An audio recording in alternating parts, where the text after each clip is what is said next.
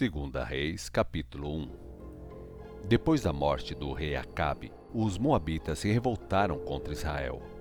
Acasias, o novo rei de Israel, tinha caído do terraço do andar de cima do seu palácio em Samaria e ficou muito machucado. Aflito, mandou mensageiros ao templo de Baal-Zebub, deus de Ecrom, para saber se ele se recuperaria da queda sofrida. Ao mesmo tempo, um anjo do Senhor apareceu diante do profeta Elias e disse: Elias, vá falar com os mensageiros do rei de Samaria que estão indo ao templo do deus Baal-Zebub e pergunte a eles: Assim diz o Senhor: Por acaso não existe Deus em Israel? Por que vocês vão consultar Baal-Zebub, o deus de Ecrom? Assim diz o Senhor: Você não se levantará mais dessa cama, aí mesmo você vai morrer. Elias obedeceu sem demora à ordem do anjo do Senhor, procurou os mensageiros do rei e repetiu a eles as palavras do anjo. Os mensageiros voltaram depressa ao palácio. O rei, com a chegada deles, perguntou: Por que vocês voltaram tão depressa? Eles responderam: Um homem veio ao nosso encontro e nos disse: Voltem imediatamente ao rei que os enviou e diga a ele: Assim diz o Senhor por acaso não existe Deus em Israel? Por que vocês vão consultar Baal-Zebub, o Deus de Ecrom? Você não se levantará mais dessa cama, aí mesmo você vai morrer. Como era o homem que disse isso? perguntou o rei. Era um homem que vestia roupas de pelos e usava um cinto de couro bem largo na cintura. Responderam. O rei concluiu: Já sei quem é só pode ser o profeta tesbita Elias. Então, o rei Acasias mandou um oficial com 50 soldados procurar Elias e levá-lo até o palácio. O oficial encontrou Elias sentado no alto de uma colina e disse a ele: Homem de Deus, por ordem do rei, desça e vamos ao palácio. Elias, porém, respondeu ao oficial: Se eu sou homem de Deus, que desça fogo do céu e destrua você e os seus cinquenta soldados. Na mesma hora, desceu fogo do céu e destruiu o oficial e os cinquenta soldados. O rei, vendo que os soldados não voltavam, chamou outro oficial com mais cinquenta soldados, que deu a mesma ordem. Homem de Deus, o rei ordena que o Senhor desça depressa ao palácio. Se eu sou homem de Deus, respondeu Elias. Que desça fogo do céu para destruir você e seus cinquenta soldados. Novamente desceu fogo do céu e matou o oficial e os seus soldados. Pela terceira vez, o rei mandou outro oficial com mais cinquenta soldados a fim de buscar Elias. O oficial subiu ao monte, ajoelhou-se aos pés de Elias e, tremendo, implorou: Homem de Deus, por favor, Tenha pena da minha vida e da vida desses cinquenta soldados, seus servos. Sei que os outros dois oficiais e os seus soldados foram mortos pelo fogo do céu. Tenha misericórdia de mim. Então, o anjo do Senhor falou a Elias: Não tenha medo. Agora você pode ir com eles até o palácio para falar com o rei. Elias se levantou, desceu com ele e foi falar com o rei. Quando chegou ao palácio, o profeta disse ao rei: Assim diz o Senhor: Acaso não há Deus em Israel? Por que você mandou consultar Baal-Zebub, o deus de Ecrom? Por isso você não se levantará mais da cama e certamente morrerá. Assim, conforme o Senhor havia falado pela boca do profeta, morreu o rei Acasias. Como ele não tinha filhos para reinar em seu lugar, subiu ao trono seu irmão Jorão. Isso aconteceu no segundo ano do reinado de Jeorão, filho de Josafá, em Judá. Os demais acontecimentos da história do reinado de Acasias estão registrados no livro da história dos reis de Israel. Segunda Reis, capítulo 2 Estava se aproximando a hora de o Senhor levar Elias ao céu por meio de um redemoinho. Então Elias disse ao seu companheiro Eliseu: Fique aqui em Gilgal, porque o Senhor me mandou ir a Betel. Eliseu, porém, respondeu: Juro pelo nome do Senhor e por sua vida, que não deixarei ir só. E assim seguiram juntos para Betel. Ao chegarem em Betel, os discípulos dos profetas foram ao encontro de Eliseu e lhe perguntaram: Eliseu, você sabe que o Senhor vai levar hoje o seu mestre Elias para o céu? Sim, eu sei, respondeu Eliseu, mas não é preciso falar mais nesse assunto. Então Elias disse a Eliseu: Fique aqui em Betel, Eliseu, pois o Senhor me mandou ir a Jericó. E de novo Eliseu respondeu: Juro pelo nome do Senhor e por sua vida que não deixarei ir só. E assim seguiram juntos para Jericó. Em Jericó, os discípulos dos profetas foram ao encontro de Eliseu e lhe perguntaram: Eliseu, você sabe que o Senhor vai levar hoje o seu mestre Elias para o céu? Sim, eu sei, respondeu Eliseu, mas não é preciso mais falar nesse assunto.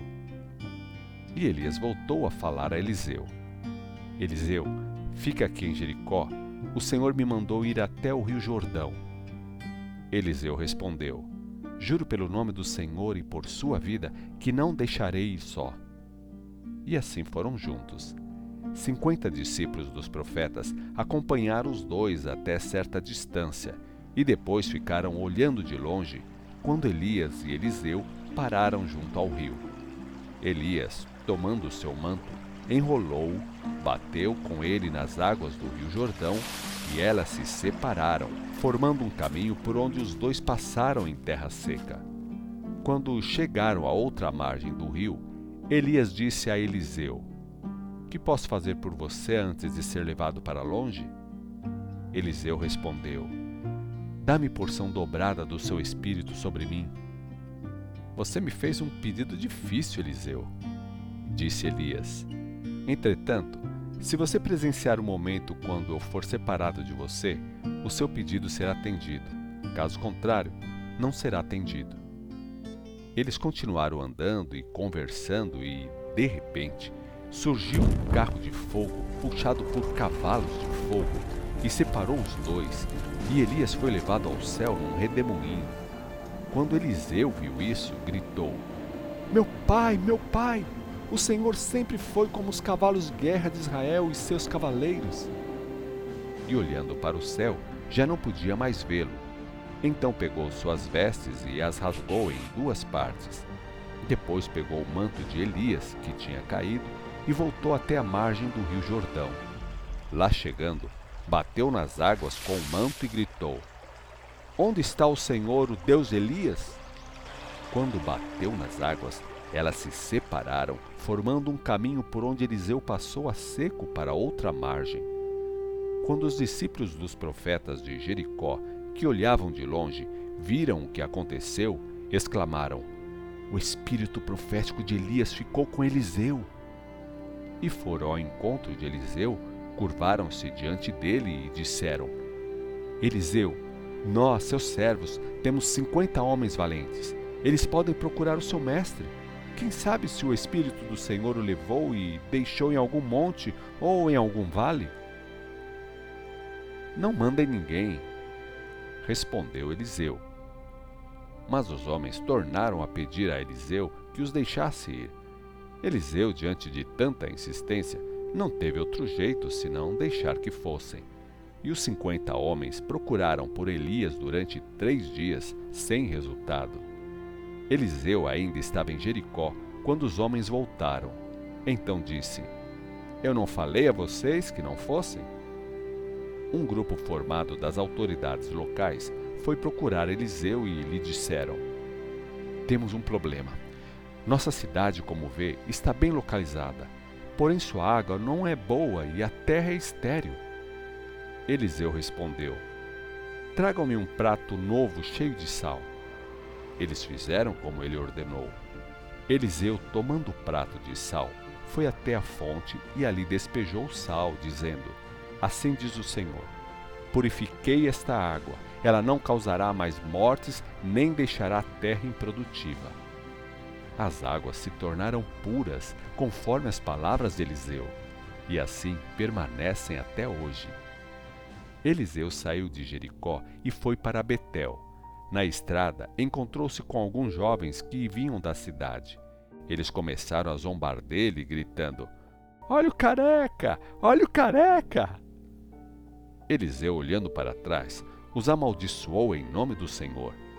Imediatamente, duas ursas ferozes saíram do bosque e despedaçaram quarenta e dois daqueles jovens. De Betel, Eliseu foi para o Monte Carmelo e dali voltou para Samaria. Segunda Reis, capítulo 3 No décimo oitavo ano do reinado de Josafá em Judá, Jorão, filho de Acabe, começou a governar o povo de Israel. O seu governo durou doze anos. A capital de Israel era Samaria. Jorão fez o que era mal aos olhos do Senhor, porém seu pai e também sua mãe foram piores do que ele. Pelo menos Jorão derrubou a coluna de Baal que seu pai havia feito. Apesar disso, ele imitou o grande pecado de Jeroboão, filho de Nebate, que levou o povo de Israel a pecar. Messa, rei de Moabe, e seu povo eram criadores de ovelhas. Eles pagavam a Israel um imposto anual de cem mil cordeiros e lã de cem mil carneiros. Porém, depois da morte de Acabe, o rei de Moabe se revoltou contra o rei de Israel e não quis mais pagar o imposto. Então, naquela ocasião, Jorão, rei de Israel, diante dessa atitude, preparou seu exército, que ficou de prontidão para lutar contra Moabe. Ele enviou esta mensagem para Josafá, rei de Judá: Rei Josafá, o rei de Moabe se revoltou contra mim. Gostaria de saber se posso contar com seu auxílio na guerra contra Moabe. Josafá respondeu: Conte comigo, rei Jorão. Os meus soldados e os meus cavalos estão às suas ordens. Estaremos unidos na luta contra Moabe. E perguntou: Quais são os seus planos de guerra? E Jorão respondeu: Subiremos pelo caminho do deserto de Edom então o rei de Israel partiu com os reis de Judá e de Edom. Depois de seguirem pelo deserto por sete dias, havia acabado a água e não encontraram água para os seus soldados nem para os seus animais. E agora, o que vamos fazer? exclamou o rei de Israel. Será que o Senhor ajuntou a nós, os três reis, para cairmos nas mãos de Moabe? Mas Josafá, rei de Judá, perguntou: não há um profeta do Senhor entre nós? Se houver, podemos consultá-lo e ele falará em nome do Senhor e nos dirá o que devemos fazer. Então, um oficial do exército de Israel respondeu: Eliseu, filho de Safate, está aqui. Ele era discípulo do profeta Elias. Josafá respondeu: A palavra do Senhor está com ele. E o rei de Judá, o rei de Israel e o rei de Edom saíram para consultar Eliseu. Porém, Eliseu falou com dureza ao rei Jorão de Israel: Nada tenho a ver com você, rei de Israel. Por que não vai consultar os falsos profetas que o seu pai e a sua mãe consultavam? O rei de Israel, porém, respondeu: Não, porque o Senhor é que nos chamou aqui, três reis, para entregar-nos nas mãos dos Moabitas. Tão certo como vive o Senhor dos exércitos, a quem vivo, que se não fosse por respeito a Josafá, rei de Judá, aqui presente, garanto que não me incomodaria com você. Respondeu Eliseu. Mas agora chamem um músico para tocar uma música. E enquanto o músico tocava a harpa, o poder do Senhor veio sobre Eliseu e ele disse: Assim diz o Senhor: Cavem muitas e muitas cisternas neste vale.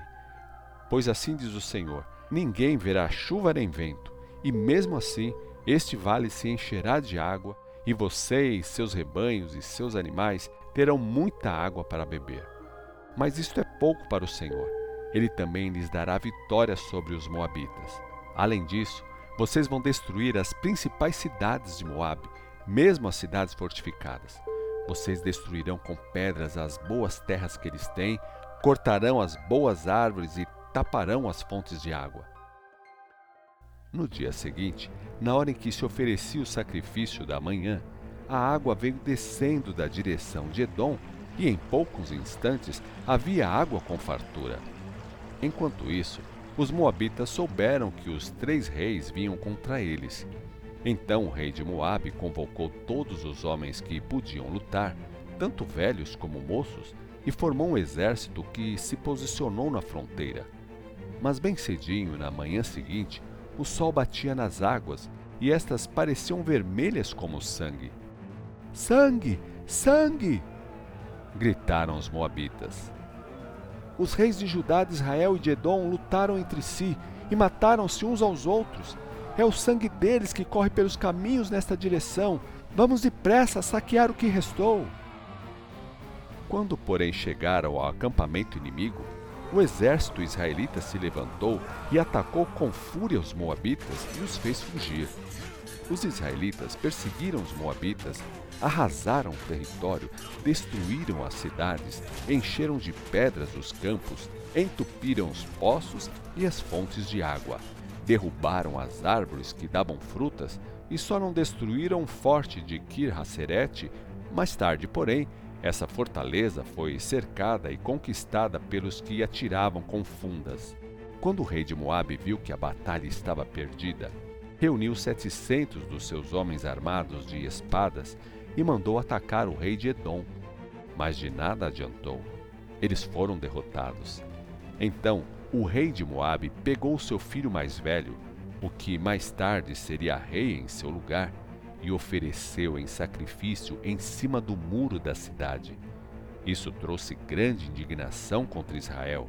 Por isso, retiraram-se dali e voltaram para sua terra.